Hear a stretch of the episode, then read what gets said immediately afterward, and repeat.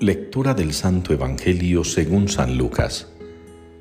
En aquel tiempo los discípulos de Jesús contaron lo que les había pasado por el camino y cómo lo habían reconocido al partir el pan.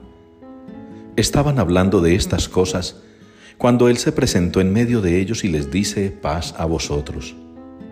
Pero ellos aterrorizados y llenos de miedo creían ver un espíritu. Y Él les dijo, ¿por qué os alarmáis? ¿Por qué surgen dudas en vuestro corazón? Mirad mis manos y mis pies, soy yo en persona. Palpadme y daos cuenta de que un espíritu no tiene carne y huesos como veis que yo tengo. Dicho esto, les mostró las manos y los pies, pero como no acababan de creer por la alegría y seguían atónitos, les dijo, ¿Tenéis ahí algo de comer? Ellos le ofrecieron un trozo de pez asado él lo tomó y comió delante de ellos y les dijo, Esto es lo que os dije mientras estaba con vosotros, que era necesario que se cumpliera todo lo escrito en la ley de Moisés y en los profetas y salmos acerca de mí. Entonces se les abrió el entendimiento para comprender las escrituras y les dijo, Así está escrito, el Mesías padecerá, resucitará de entre los muertos al tercer día, y en su nombre se proclamará la conversión para el perdón de los pecados a todos los pueblos, comenzando por Jerusalén. Vosotros sois testigos de esto. Palabra del Señor. Señor dueño nuestro, qué admirable es tu nombre en toda la tierra. Es la respuesta con la que participamos en la liturgia de este día, al Salmo número 8. Señor dueño nuestro, Qué admirable es tu nombre en toda la tierra. La noticia de la resurrección del Señor, el influjo de ese acontecimiento, cubren toda la tierra, de norte a sur, de oriente a occidente, de arriba a abajo. La tierra toda queda colmada de la misericordia del Señor.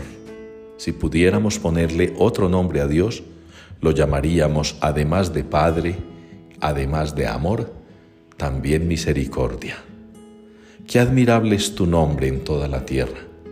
A todos los confines alcanza ese nombre del Señor. Es conocido por todos, creyentes e increyentes. Y los discípulos, que deberían estar llamados ellos primero que todos a creer en el Señor, todavía manifiestan dudas, inquietudes, todavía tambalean en esa fe incipiente. Todavía, a pesar de tantas experiencias con el Señor, parecen no creer. Parecen no estar convencidos de lo que están viendo, de lo que están sintiendo, de la presencia viva, real de Jesús resucitado. Se quedaron con la imagen del Señor en la cruz, del muerto fracasado, del muerto que no pudo llevar a cabo lo que muchos esperaban y era una liberación dramática de Israel el Señor Jesús que come con ellos, el Señor Jesús que en la primera lectura, infundiendo ánimo, fuerza, valentía a los apóstoles, se hace presente en la predicación de ellos, en su testimonio. Ustedes y yo estamos siendo llamados cada día a fortalecer nuestra fe en el Señor, a dar testimonio de ella, a renunciar a todo aquello que opaque nuestra visión y que nos impida verlo percibirlo. Nos ocurre mucho y puede ocurrirle a quienes mientras más dentro de la iglesia están, más se acostumbran a los rituales, a los accesorios, a las costumbres y a unas tradiciones que pueden ser muy folclóricas y gustadoras, pero que en el fondo no dejan nada.